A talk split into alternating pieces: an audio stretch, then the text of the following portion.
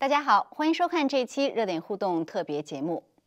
在过去这几个月，在美国的朋友甚至全球都见证了这场美国大选的跌宕起伏。也因为对大选的关心，许多人对美国社会、政治制度、历史都开始涉猎。有网友开玩笑说，这场美国大选是对美国宪法、历史、法治乃至社会结构方方面面的普及教育。大选风云虽然暂时告一段落，但是很多人也许对这些方面想要进一步加深了解，特别是美国的立国之本、建国原则是什么？是什么因素让美国过去两百多年成为自由灯塔、山巅上的城市？今后的美国还能不能回归它的立国之本？能不能继续伟大？相信很多人都在思考这些问题。许多朋友也许想进一步了解美国的建国历史、立宪的过程、宪法原则等等。美国俄亥俄州戴顿大学助理教授陈立简博士在自己的油管频道上开了一个系列，专门讲述美国独立建国史，在近一年的时间里做了七十多集，大选后正好完成最后一集。今天呢，我们邀请陈立简教授来跟我们聊一聊，这是一段什么样的历史？他为什么要讲这段历史？陈立简教授，你好。啊，你主持人你好。是很高兴您今天来跟我们聊这个历史这一块儿啊，因为之前呢都是谈的大选啊，或者是政治方面的。我看您那个频道，我就是呃很快的说一下，您那频道呢是上面有一个很简短的介绍。说是完全基于现代英文历史研究著作，呃，尽可能全面还原一七五四到一七九一年，从英法七年战争开始，一直到这个美国宪法起草啊，各州确认完整再现美国建国史，呃，所以就是您那频道的名字呢，就叫《美国独立建国演义》。我先问问您，为什么想做这么一个历史的呃栏目节目？然后为什么叫《美国独立建国演义》？呃，是这样的，我们呢，就是我呢，大家可能知道，我们从二零一五年开始就支持川普总统，呃，这个竞选，因为我认为他的竞选理念等等等等等，我们都是非常支持的，反正我个人是非常支持的。所以后来川普总统当选之后呢，他的一些政策，同时我们又注意到美美国的媒体和美国的政界，还有各个利益集团，呃，很多啊，大多数。对川普总统的这个呃施政是采取一个呃不参与，甚至于一个呃阻碍的一个态度，而且呢，这个新闻媒体呢也在发表着不公平的这个讲话，所以我呢就是他就是 fake news 吧，然后我其实就在想一个问题，说这种东西绝对不可能是只针对一个人，只针对川普总统的这种体制性的东西，应该存在了很长很长时间了，所以说呢，我其实有一段时间比较困惑。我就是不知道，我说这是美国历来从建国到现在就这样呢，还是这些年学坏了呢？所以说呢，我就想看看这个问题。但是这种问题啊，你问谁都没有用，你问专家，这个专家都不知道他在说些什么。然后你要是问周围的东西吧，就是说很难一个人把这个呃呃给你。完整的还原出来，就告诉你这是为什么。没有说那个不像，不是说你黑天做梦来一白胡子老头就开始讲这个是为什么，给你讲这一通，不会有这种事情。所以我们自己要摸索，而且我只相信我自己摸索出来的东西。我觉得最起码，我个人认为，我如果把心放在一个一个中立的一个客观的角度上，我觉得我能得出一个正确的结论。因为我呢，这个背景是学工科的，你知道吧？就是比较。我个人不像不倾向于煽情和这个这个呃一些呃写出一些文章来写的很长，但是我比较喜欢注重于事实和它的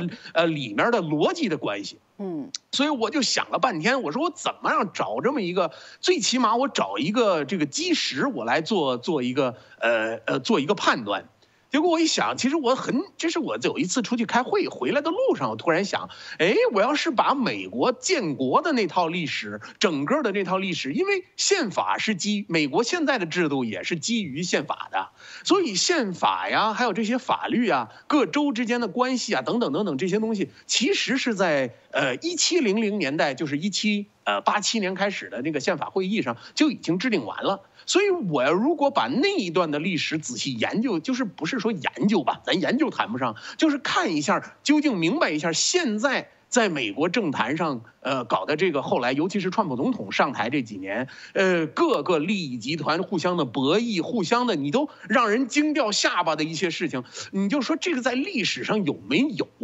呃，或者说是他出现是什么目的？我想这么样摸透了，因为我总觉得现在没有人能给你把这个透彻的讲清楚，个人都是说个人角度，就是横看成岭侧成峰这么一个一个一个态度。我想把它弄明白，我觉得从美国建国这个过程，还有宪法书写这个过程，我能够从里边摸出一些最起码一些路子来和套路来。这就是我呢，其实。呃，想做这个事儿，其实我想做这个事儿已经有一年多了，但是今就是去年二零二零年有一个什么好处呢？就都改网课了，也不能出门了，也不能是出去度假了，也不能有别的事儿干了，你只能闷在家里跟孩子们这个这个什么做做饭呐，这个娱乐娱乐。正好我就有大把的时间看这些平时不会看的，你不会连续起来看的一些文章。哎，所以说呢，我呢就从图书馆里借了十来本书，呃，我从网上先找哪一本书比较好，我就把它借了十来本书。有的书呢，我不是很同意，我就不要了。然后又就是我看了看，我觉得他写的吧，侧重点不是我所想看的，尤其是有几本介绍这个军事斗争的书，我觉得这几本书呢也就那回事儿。所以说呢，主要讲军事斗争的我就没怎么看，呃呃，就这么回事儿。然后有时间呢，就是就看一看，有时间看一看。开始吧，挺难懂。后后来是越看越好看，越看越好看。后来我就是有的时候有一章节你看不完，你根本睡不着，就到这种程度。这挺有意思的。您这个美国独立建国演义，对于中国人来说，一听就觉得说，这是不是是是呃沿袭《三国演义》这种说法？我个人认为啊，从深度。和从接近现代文明，还有接近现代这个这个呃这个这呃从这个角度来看，中国的这个《三国演义》和美国的建国的这个历程里面含有的法律、哲学、人文等深度是没有办法比的。嗯，呃，美国这套书波澜壮阔，涉及到几百个人物，而且这几百个人物就是活生生的。有时候我们不用多了，出门二十开二十迈，你到一个 county，这个 county 的名字就是这些人的名字命名的，你就可以到这种程度。然后周围的这个各个，大家都说美国没有什么历史，我觉得这种说法我不赞同。你到周围的你们各州的主题公园，就或者是州的公园，或者说有一些地方有里面的典故，就能牵出一大。大串来，而且这和美国建国有关系，所以说，我认为从尤其是对于我们这些在美国的这个中国人，呃，你想了解当地的历史，想了解当地的风土人情和一些法律法规的来历，嗯，这些的其实这些更直接一些，更吸引我们一些。那您看了这套书以后，呃，这些书以后，您回答了您的这个最初的问题吗？最初的困惑吗？一部分回答了我这个最初的困惑，呃，一部分回答了。我们以后可以讲这个，呃，有的问题还没有完全回答，但是我总觉得，呃，我摸到了一些门路，最起码考虑的门路，不是说，呃，不是说还有咱们这个书啊，我得跟大家就是跟主持人说一下。首先感谢主持人邀请我，还有说新唐人电视，呃，我所想说的是什么呢？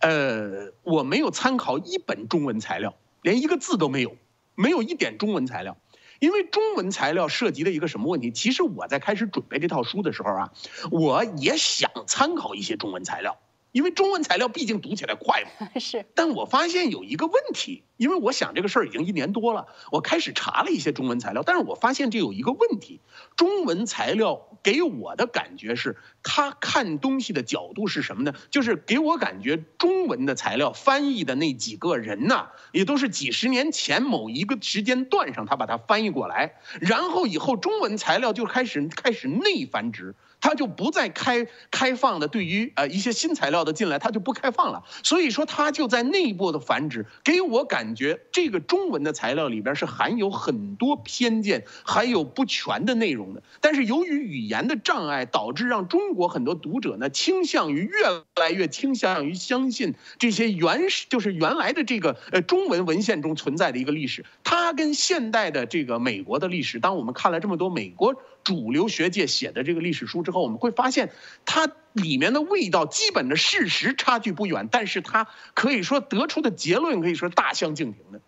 嗯，所以这挺有意义的。我看这个下面的观众一些反馈都说，家里小孩子很喜欢听您这个，所以这这这对于教育我觉得特别有意义。呃，我管这个叫我管这个叫演绎的原因是什么？我加入很多就是中文的成分，就是说呢，就是呃，不能说人家做到，好比说一个将军在对下属说这个事儿的时候，他仔细的一个一个字的说人家当时怎么说的，那是历史题材的。我呢就用咱们这个老中的一些想法，就把它给解释出来，大家都能明白，不伤害历史这个呃，不伤害大格局的情况下，我做了一些自己的演绎，所以这不完全是历史，但我可以说。我是百分之一百的忠于原著的这个这个忠于这些呃著作里边的史实都不会有错的。是，我觉得您那讲的挺有意思的。这个这个说到形容什么，然后说来一句什么欲哭无泪啊什么的，我觉得特别好玩。但是这个这个历史啊，我觉得中国人其实真的是可能是文化的和历史沉淀，很多中国人非常喜欢历史。所以我先跟您问一问啊，就是咱们就来说这个历史。呃，您这个频道说是尽可能全面还原一七五四到一七九一年，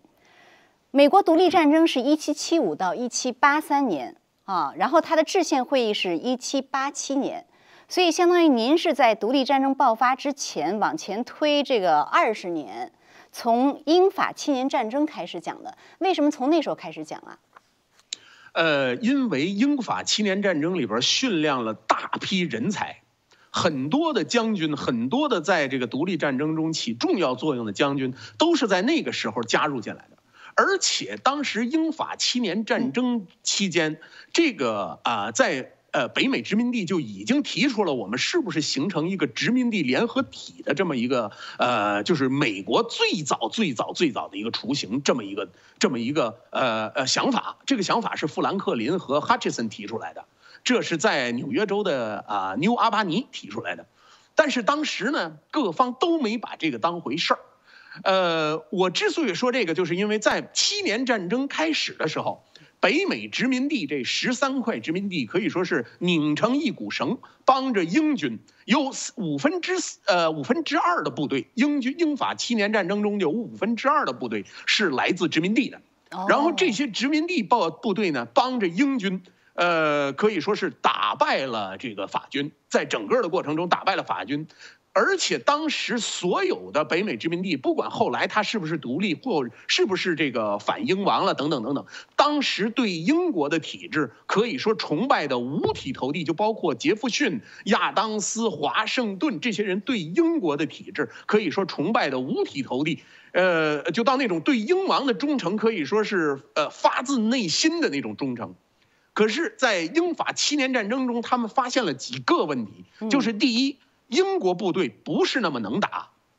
第二，就是英国人当他出卖我们权力的时候，也绝不手软；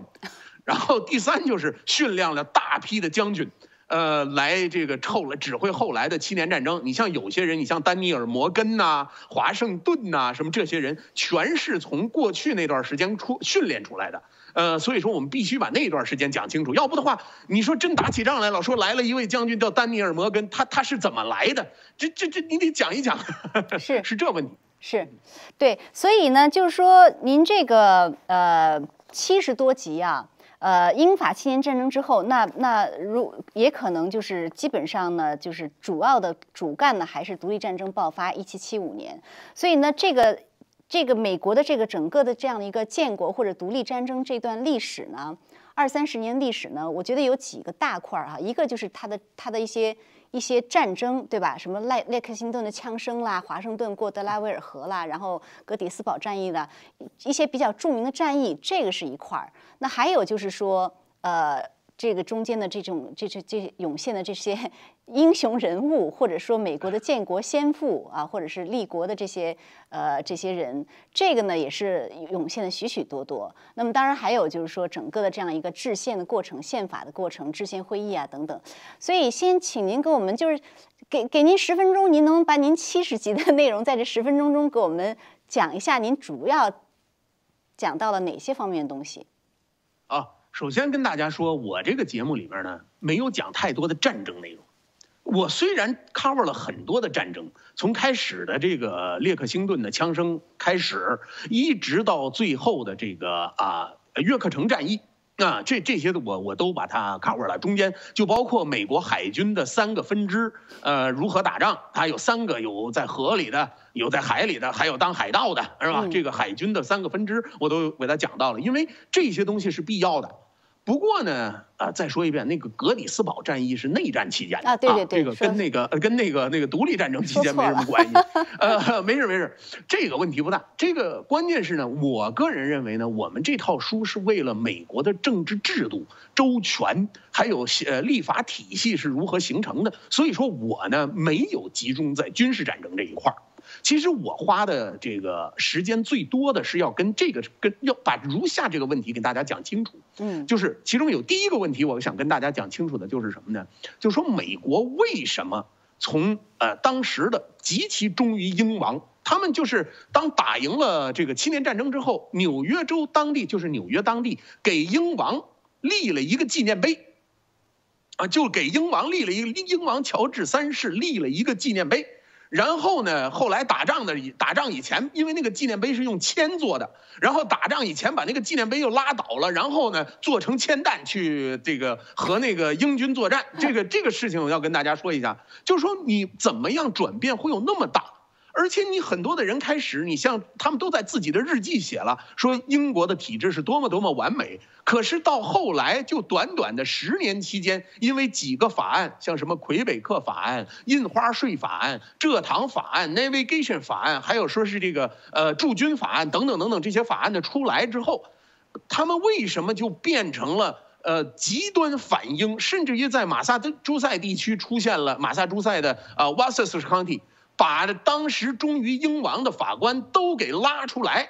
这个拿大家拿着枪在这儿比，说你从我们这前头过，跟我们发誓，我们不要忠于英王了，你再你回去当法官。你要如果继续忠于英王，你就不要在这 当法官了。就这样，大家找他来武装武装谈心，这个事情是为什么？然后后来独立战争是为什么开打的？而且在独立战争这个开打的过程，咱们大家可能现在想了，说华盛顿将军会不会是从开始就反英？不对的，华盛顿将军反英开始是在一七六八年开始，他才反英，而以前他是忠于英王的，而且他他反英是有他特定的道理。所以说，我要把这些东西跟大家讲清楚。就是说，你不能说是他这个人情操一，我们这个这套书里面，我们没有讲说这个人情操多好，这个品格多高尚。的确，品格和情操占有一部分，但是给我的感觉，当我们面临大是大非，或者是面临生死考验的时候，大家最先想到的是如何呃来最大化我的利益和我们的权利。所以我是从这个角度来说的。主要第一块我就说的这一块。嗯，第二块呢，我想跟大家说明白了，就是当独立战争这个打的过程中是如何获得胜。呃，这个独立战争打的过程中获胜，有些人呢，现在尤其是如果你查中文文献，很多人就会说了，这是法国人帮忙。其实这种说法本身，其实就是一种对历史的扭曲。就是说，法国的确帮了很多忙不假，呃，包括荷兰、包括西班牙，他们占了，他们呃帮了很多忙不假。但是这个事情最终的领导是靠谁起的作用？是靠富兰克林和约翰亚当斯团队他们起的作用，你知道吧？他们可以说是在政治上进行操作。还有，当这个独立战争打完了之后，美国并没有立即成立一个美国体制。是整整在一个邦联体制下运行了四年多，而且各州又在各州在独立战争开打的时候，各州又在写各州的宪法和各州的权利法案，各州都有自己的各州宪法和权利法案，甚至维吉尼亚州都写了自己的 statute，把这些东西都写完了之后，当呃大家就开始呃形成这个邦联，可是后来为什么这个邦联又被推翻了？说这个邦联不行。为什么邦联不行？最后走到立宪这条路上，这个不是一个人来，就是我认我这个人很聪明，我很睿智，我把大家往这儿带，不是那回事儿，而是因为出于现实的考虑，各方利益的均衡博弈，最最后达成了这么一个妥协。而且就包括制宪会议结束之后，很多州的代表回他们州的时候都说：“我们反对，我们反对。”但是最后他们又都改为支持，这里面也有它的道理。就是说，不是说我们想象的是一群聪明人、国父坐在一起，把一个美好的前途给大家这个这个蓝图画上，然后大家一致通过，不是那回事的。整个的制宪过程中充满了各种各样的，用富兰克林的话来讲，有些时候并不是非常光彩的一些事情。所以说呢，我就想跟大家介绍一个这个情况，因为我们身处的美国的政治，尤其以后这些年的政治斗争，维护自己权益的时候，我们要呃怎么说呢？要要用这个呃是比较实际的路子，而不能完全靠煽情。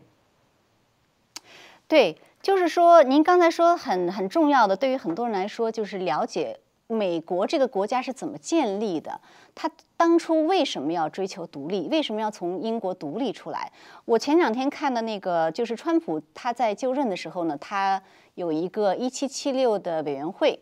他任命了一个一七七六委员会。这一七七六委员会没有运行多久，大概几个月的时间，在川普离任之前，他们发了一个报告。那这个报告呢，其实我觉得写的挺好的，但其中就是它最关键点，他说美国和其他国家都不一样，其他国家你甭管英国啊还是什么，它都有一个历史啊，这个就就是呃不同的这个什么国王啊、朝代啊什么的，但是美国是从无到有啊，是原来是个没有的，然后现在呢就是一群人说我们要独立了，所以呢他在两百多年前呢他就决定要独立。那我自己因为之前跟您聊过，您提出一个非常关键的概念叫 British Liberty，呃。我的理解其实就是就是 liberty，就是就是这个自由，所以我是不是就是说这个是最关键的？就是说，对于美国当初独立的这样的一个人民来说，他们要追求的就是这种自由。呃，应该说是他们的带头人是有很很强的权利意识的。这个权利意识呢，呃呃，咱们中国人做起事情来总想说一个。呃，这个比如说，咱们把这个事情分析一下，谁有理谁没理。而在这个英美文化里面，给我感觉，我也是很认识、很粗浅，尤其是基于英国的这个普通法系 （common law） 是吧？英国的 British 的 common law，他们原来就对。呃，国王议会对国王有权利限制，后甚至于在一六零一六多少多少年是吧？这个可以叫十五世纪吧，是吧？在那个时候呢，就已经有了议会要限限制君主权利。后来呢，将洛克呀，还有法国的孟德斯鸠啊，什么这些人，这些思想家们，把它总结出来。这个呢，可以说是最后总结出来成文儿，这也就说不成文，这个叫英国的不成文宪法。英国这个不成文宪法里边规定。其实最根本、最核心的一条是什么？呃，人的生命和财产是不容侵犯的，呃，人的自由也是不容侵犯的。我记得咱们小的时候，原来在国内的时候学那个政治思想课的时候，说了说资产阶级国家的这个本质是什么呢？私有财产神圣不可侵犯。这话其实没毛病。但是他这个国内的这个教育，他把一部分重要的内容他给你拿去了，然后给你说了人家说的这个道理，人家其实说的是你的 liberty 和你的 property，就是你的财产和你的自由是不可分割、神圣不可侵犯的。他把自由那块他给拿走了，国内就是只说你财产，就好像你这人比较财迷似的，你知道吧？不是那回事儿。就是说呢，这个是英国的这个呃不成文宪法规定人们的权利，人们的权利后来呢就演绎出来了，有什么呃这个啊新闻自由是吧，出版自由呃，然后还有结社自由，然后还有是这个呃等等等等，你还有说你人身不受侵犯，还有说这个呃，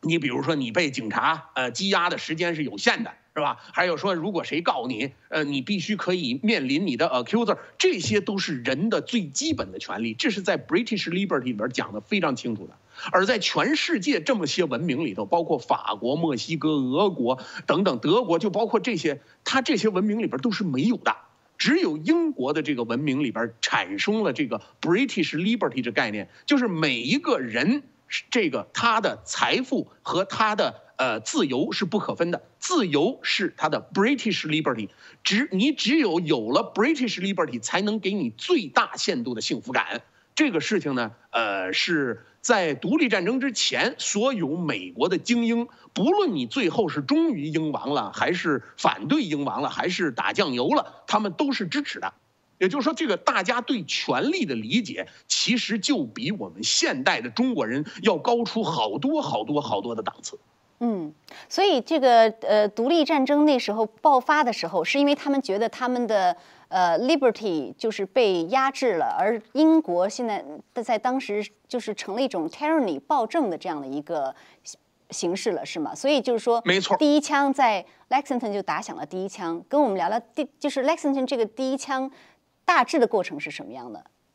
其实啊，这个事情啊，这个其实有些人，如果你来自纽约呀，你就会说了。呃，我们才是独立战争第一枪。他们其实啊，跟那个呃，就是呃，跟这个英军也打过一仗，你知道吧？呃，也以小规模战斗，因为有人去那个把那个纽约的一些那个 Pole of Liberty 拆了，然后一帮人开始群殴英军。其实呢，那个呢，就是有些人是纽约的人嘛，就是日后说我们其实打的第一枪，列克星顿的枪声，这第一枪，其实清查事件这些事情啊，你要是按咱们老中的这个想法来说呀。还有些人还得说什么呢？说是这个，这是属于这个呃爱国者们无理，你知道吗？当时呢，英国呢这个汤森法案出来了，说要收税，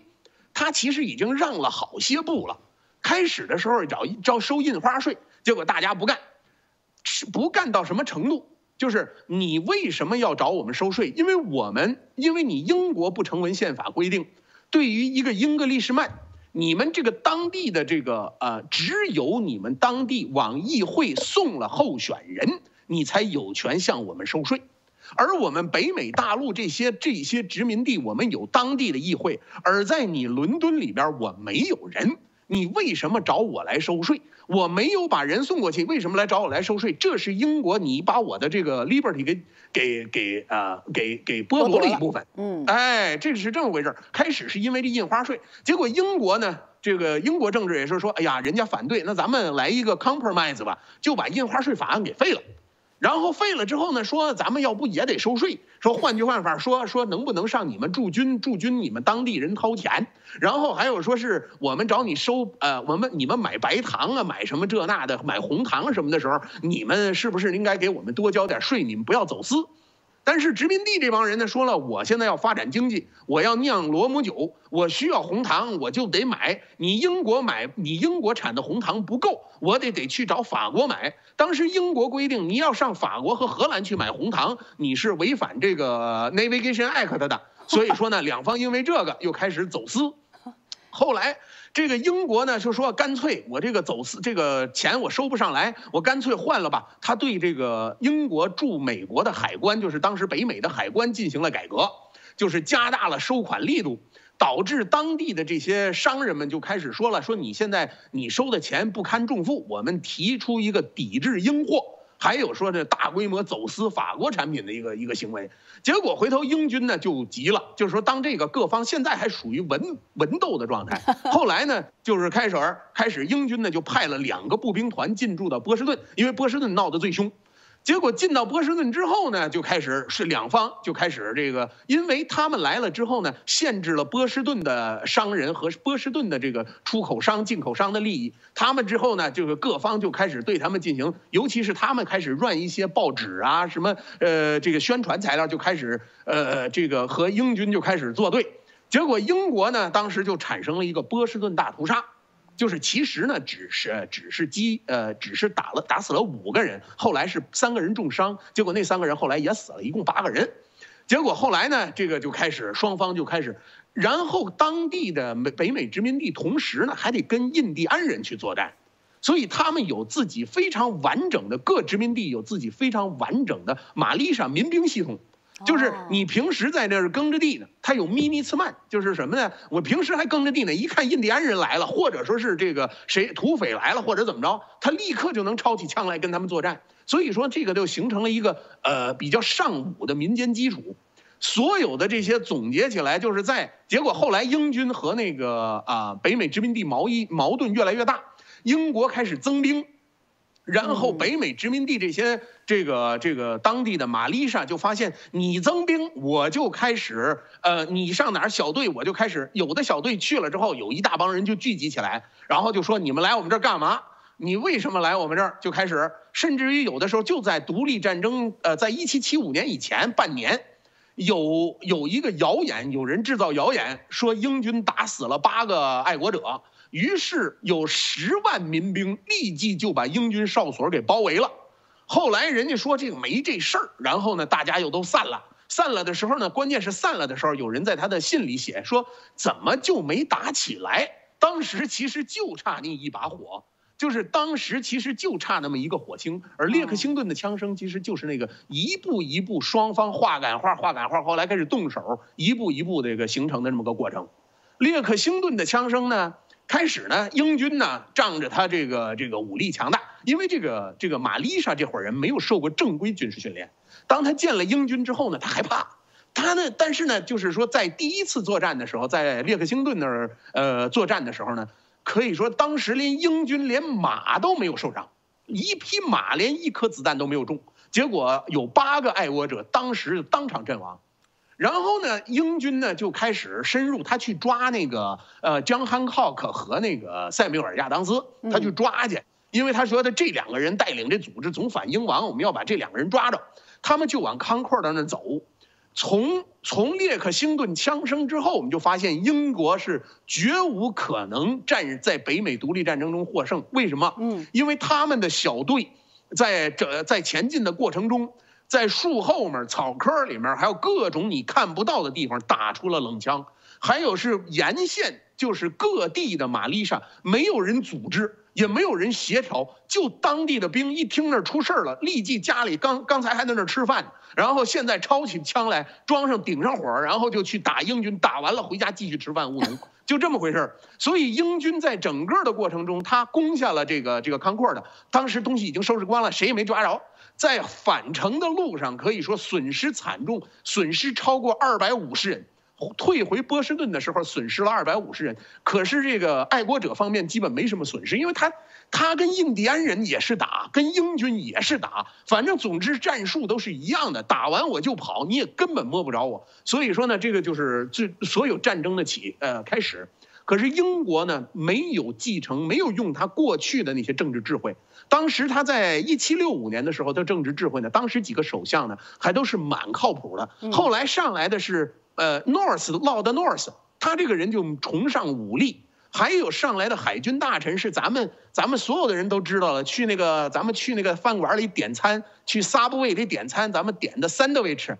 当时 Sandwich 是英国的海军大臣，他所以说这些人都是主战派，说一定要跟他们打，结果打就一战端一开。后来发现这个这个既无法获胜，深陷泥潭，后来就就有后来的一切的事情。对，所以说呢，这个 一句话两句话讲不清楚。对，把美洲大陆给打掉了。但是就是说，这军事方面啊，就是您您说了，其实不是您这次，呃，就是说您您在这个讲这段历史的这主主要主要呢，还是就是他的一种美国精神哈，美国的这样的一个立国的原则。呃，所以我自己觉得就是说，呃，最关键的两点，一个呢就是说，他到底就是说他是怎么样通过的，在各方的不同的这种呃目的、不同的原则这种下面，能够达成一个共识，最终把这样的一个通过一个制宪会议把这样一部宪法弄出来了。另外呢，在这过程中，就是这些人本身也是非常呃，可以说是非常，不管是智慧啊、勇气各方面可。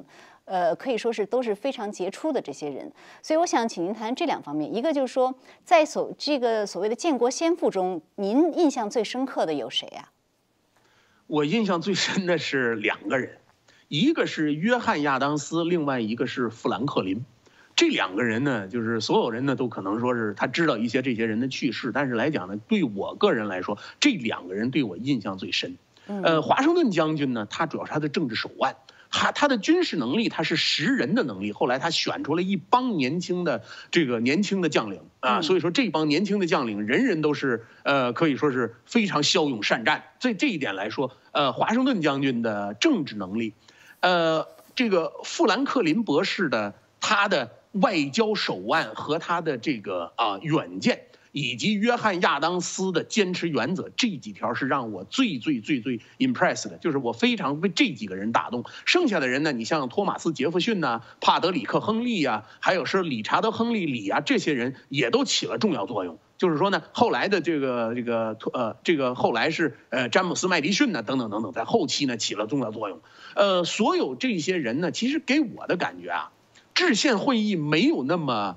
呃复杂。嗯，在第一次大家开始召集制宪会议的时候啊，各州派的人过去的时候，都觉得你们这帮人有完没完的，今天开这会，明天开那会。结果呀，一帮人先到，他最早的制宪会议是在马里兰的安纳波利斯召开的，结果当时只有七个州的人去了，十三个州后边那帮人呢，啊磨磨蹭蹭，磨磨蹭蹭也没去，觉得也不重要。然后呢，就七个州的人去了，七个州的人坐商坐一块一块商量，说不行，人手不够，他们那个人都不齐，咱这样吧，明年咱们在那个呃费城，咱再开会。结果呢，定下原则来，干咱该干嘛干嘛。结果大家就散了。结果后来的人到那儿去了，说你们这些人怎么回事？着急我们开会，你们现在开了个会，你们先走了。他们很多人没把这个当回事儿。第二次制宪会议的时候呢，可以说大家都去了，有的代表去的早，有的代表去的晚。这个主要在制宪会议上，不是说大家在那讨论，不是说大家在那讨论说这个问题应该怎么解决呀，等等等等，不是这么回事儿，是各方在那儿，其实说白了就是讨价还价和吵架，就是在不断的讨价还价和吵架中进行的。那个，你比如说汉密尔顿，他就说了，我们这个。汉密尔顿曾经提出来，汉密尔顿和那个 John Dickinson 这两个人曾经提出来什么呢？说在美国呀，咱们也建立君主专制，就是君主立宪政体，你知道吗？他们甚至提出了君主立宪。当时提呢，说美国总统的任期会不会是二十五年啊？有人提，要不来十年也行啊，等等等等，这些都是在讨论过的。嗯，哎，然后他们在这个整个的过程中呢，给我感觉，尤其是我给大家举个例子。咱们这个中国人可能是不太了解，就是这个当时当写好宪法的时候啊，这个在写宪法的时候，南北两方南北方就奴隶制这个问题吵得不不可开交。嗯，这个南方州呢说我们呢，其实他们也不说我们要保卫奴隶制，他说什么呢？说我们现在的生活方式呢，奴隶制呢，我们有一些奴隶，你们应该呃这个这个这个理解我们。北方州也没有完全说你们一定得反对，但是就觉得你这个不道德。然后双方达成一个妥协是什么呢？说我们把奴隶制啊，现在进口奴隶这个体制啊往下延十二年，你知道吧？然后同时呢，你如果南方州你需要从外地进口一个奴隶的时候呢，你要向联邦交十块钱。哦，然后还有就是，这个是他们达成的妥协，就是双方达成妥协，这种事早晚会爆发的。但是当时两方都不想撕破脸，然后就说咱们达成妥协，往后啊这个推几年。然后还有一个是什么呢？就是这个奴隶算不算人这个事儿。当时呢，在最早打独立战争的时候，因为涉及到一个筹款的问题，当时呢大陆会议收不上来钱，然后找底下人说，你说我们这得收钱，然后有人说了，咱们得按人口收钱。算人口怎么算？南方州说了，我们奴隶不能算人，奴隶其实就是牲口，呃，和那个农具，这个呢就不能算人。那你甭问，那按人头收税，他肯定收的少啊。然后北方州不干，最后两方达成一个什么妥协呢？说奴隶算五分之三个人，就是零点六个人，一个奴隶算零点六个人。然后呢，这个然后各方达成一个收钱的计划。后来写宪法的时候，达成一个说，你们这个当地应该选议员，也得按人口数量进行选呢。然后说，你人口数量选议员的时候，那怎么办？那北方州就把原来这个事儿拿出来了，说你们南方州已经说了，奴隶不算人，我们可以同意这个说法。因为他如果要是奴隶不算人的话，南方的议员可以说是屈指可数啊。然后南方州不干了，说奴隶应该不算完完全全的，我们独立宣言里写的，人家是独立自由的人，应该算人，一个算一个。然后南北方又不干，说你这不能这么算。然后最后达成的妥协还是咱们奴隶算零点六个人，这这这这是他宪法写成的，这明摆着就是双方的这个博弈。还有一个什么问题呢？现在我们看到，我们现在看到几个大州，其实现在的维吉尼亚州、马萨诸塞州和北卡罗来纳州都是相当大的州，它的面积比现在的面积要大得多。可是因为什么呢？各方都要去呃圈新土地，比如说维吉尼亚州，他说我们向西一直拓荒的话，我们可以把这个美国西部边界拓荒到南海。这个南海当时在美国的这个大陆制宪会议上，南海就是太平洋，就是说维吉尼亚州就能从东海岸到西海岸横跨这么一个大洲。所以当时的马里兰州、康涅狄格州和罗德岛这些州就不干了，说你不能这么干。你这么干的话，那以后我们这个国家就你完全说了算。像我们这些小州，你说我罗德岛，我上哪儿去扩张？我也没多没地儿扩张，你你怎么办？然后呢，他就不干。然后后来呢，马里兰也是这样的。马里兰说：“你说我上哪儿扩张？”结果后来把这些大州进行了拆分，比如说呃，现在的缅因州。其实呢，其实就就分出来了，从马萨诸塞分出来了。现在的肯塔基州和西维吉，当然西维吉尼亚是后来分的，就是肯塔基州就从这个呃维吉尼亚分出来了。然后那个现在的呃田纳西州，他们的一帮人搞独立，搞了独立之后，从北卡罗来纳独立，打了一仗还打败了，没独立成，后来又独立成了，成立了现在的田纳西州。所以说呢，这些事情呢也都是有的，而就在这个过程中。马萨诸塞的议员就说了：“说我们是开始建国的十三个州，我们应该说是属于是呃吃老本的州，我们可以，你们新加入联邦的州属于二等州，而我们属于一等州。”然后他有这个想法，想写进宪法。后来各州不干，人说了，说你新加入的这些人，你你你怎么样？你你不能给人说二等公民呢？你连所有的公民生下来还都是平等的呢？你凭什么说各个州就不一样啊？然后后来这个想法就被呃给推翻了。所以说这个这个事情你仔细看，其实挺有意思的，就是各方在又根据他从他自己本人的利益出发，把这个事儿说清楚。就是说，这个把这个宪法给写出来，而不是说，呃，他们这些人足够聪明写了个宪法，不不是那回事儿。对，我觉得就是说，对于一个刚建的国家啊，能够在这么几个月的时间内把一部宪法写出来，就是说各方争议很大，然后利益又不一样，就是在这种情况下能够有一个宪法出来，其实这本身是一个非常神奇的一件事情。而且呢，我觉得这个宪法之所以能够写出来，也是因为说各方虽然有很大的。利益不同，但是它也有一些东西，它是都普遍认同的，就普遍同意的。呃，我个我我记得我在一些地方看到一些文章，那我自己的一些理解就是说，它这个普遍认同的地方呢，其实就是它的一些立国原则。当然，您刚才说的这个 British Liberty，我想就是这个大家都认同，就是说你不能侵犯人的自由。那在这个基础上呢，呃，它好像有三个立国的原则，一个就是是人造而平等，created equal，它还不是说 born equal 哈，它是人造而平等。那 那当然就是美国人他这个基督的呃呃宗教，他是觉得这造物主之下人造而平等。另外呢，他就说有一个 inalienable rights。就是人与生俱来的这样一个天赋权利，还有一个呢，他就提到说，这个政府的合法性要基于被管制者的同意，也就是英文中叫做 the consent of the governed。就是这三点呢，我我看到的就是说，呃，在一些英文的文献中，认为这是美国的一个立国原则，而且是大家都普遍认同的。呃，您的理解是不是这样？对我，我非常赞同您这种说法。他这个其实当时啊，在写制宪会议，其实整个制宪这个过程其实是很长的。其实要是说整个的这个制宪过程，我们要最终回复，就是最开始，我认为最早最早开始是在一七六一年，当时的七年战争还没打完的情况下，当时呢，就是在美国的社会这个精英阶层里边就确立了一个原则，是什么呢？只要你这个法律违反宪法了，你这个法律就要被推翻。嗯，就是那么回事儿。这个是属于在一七六一年的时候啊，英国海关呢，他发那个，咱们现在都知道，你到那个就是那个呃呃司法机构想执法机构想上你们家去搜查，你必须得要一个呃这个搜查证，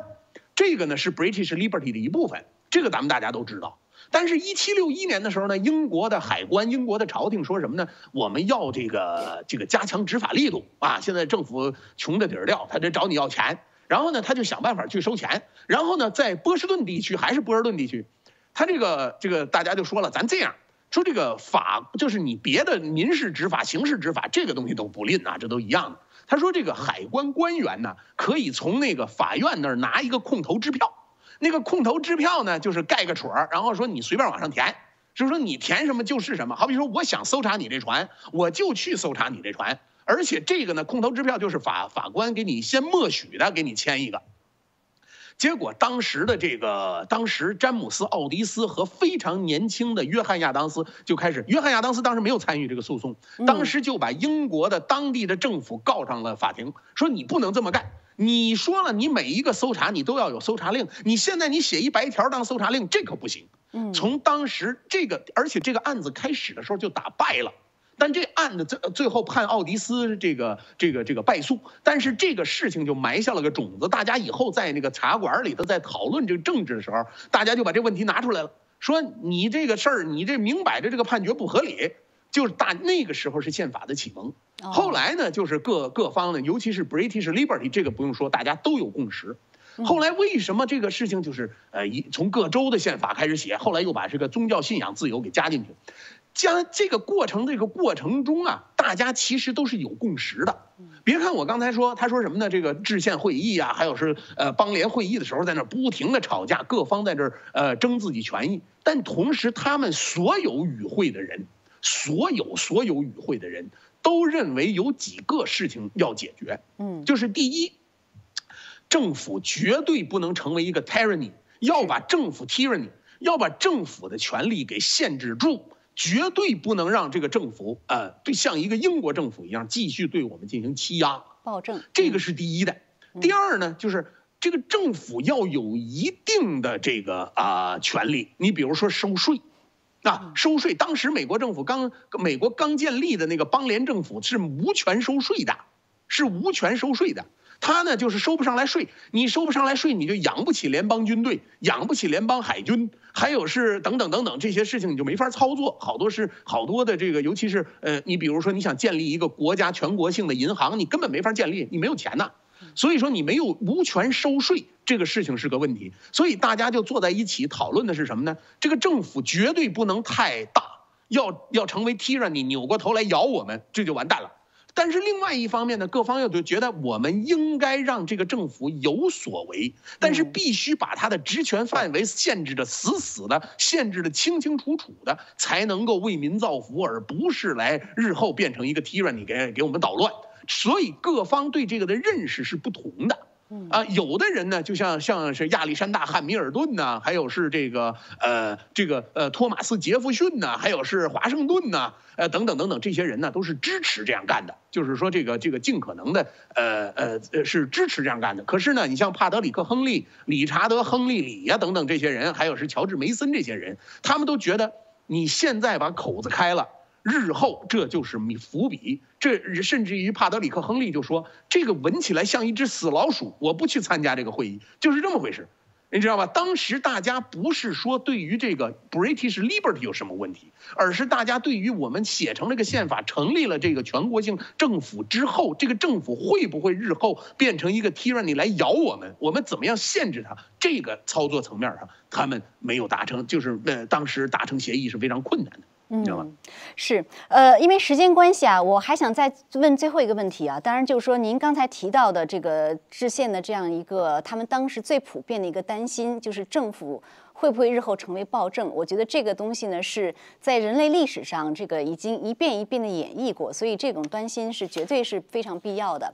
但是现在就是最后一个问题，我是想说什么呢？美国今天的社会，我们都看到了这个很多的问题，甚至它的这个走向也是有点危险。那么在这种情况下呢？您觉得是不是因为呃很大程度上我们偏离了，就是美国的这个社会偏离了当初这个立国的资本、立国精神？那么如果说是要持续伟大的话，是不是要回归这些立国的精神呢？很快。其实我呀看完这本书之后，看完这套书之后，我最后得出一个结论是什么呢？其实很简单，你你要讲什么立国原则、立国什么东西呢？其实最后结论很简单，就是你要想获得你的权益不受别人侵犯。你必须得去真刀真枪、出钱出力的去斗争，你只有斗争才能够赢得自己的权利。就包括我们当时看到的，像波士顿清查事件等等等等这些，这些人呃，他们做的事情，你要说现在拿出来道德审判也好，是怎么着也好，都有值得批评的地方。但是我说了，就是就是我看到这些东西，我得出的结论是什么？嗯，当你在美国这里，你想捍卫你的权益的时候，你必须有自己的宣传机构。你像当地的殖民地的那些报纸，通通通通全都是控制在这个可以说爱国者手里，你知道吧？呃，宣传机构要有，另外要有斗争的意志。这个斗争不仅仅是在网上发个帖或者跟人吵个架，你知道吗？现现有很多种方式进行斗争。你像什么抵制英货呀，还有说把人茶叶扔海里，这都是可以的。你知道吗？就是说，这这这只有这种方式才是最有效的捍卫自己权利的方式。而在美国呢，我们我觉得啊，看完这些之后，我觉得这个其实人家建国元勋当时把这个宪法写完了，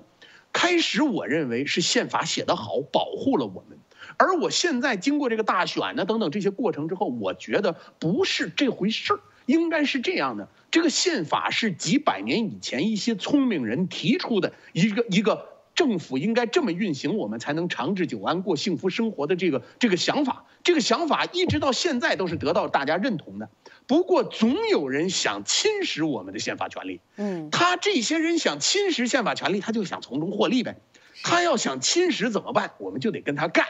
只有干才能解决问题，而且是真刀真枪的干。我指的不是说武斗啊，就是说你要出钱出力这么去做，才能够捍卫你的权利，捍卫宪法。也就是说，宪法是个 idea，我们是在保护宪法，在事情还没有失控的情况下。宪法原则保护我们，可是当事事情如果向失控那个方向发展的时候，是我们去保护宪法，而且你就是觉得我我看到的最后的结论就是，只有斗争才能维护你的权利，什么讲别的都没有什么用。嗯，所以就是 freedom is not free 哈，自由不是免费的。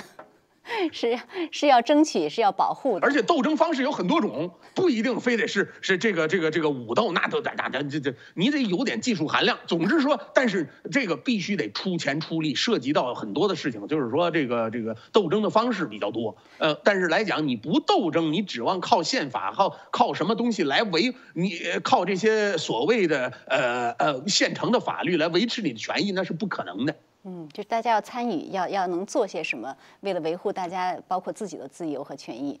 好的，那非常感谢陈教授啊！今天我们这个时间关系，只能先聊到这儿。呃，基本上就是没怎么聊，一一头一尾说完，这时间也就到了。那看看有机会的话，也许就是我们再来呃谈一谈这个历史本身。当然，我们也呃非常欢迎观众朋友们给我们反馈哈，看看大家的反馈是什么样。我们根据反馈呢，再来看一看下一步要不要再把这些历史呢有一些重要的方面来详细的讲一讲。但今天非常感谢陈教授给我们来做这个讲解和分享，谢谢您。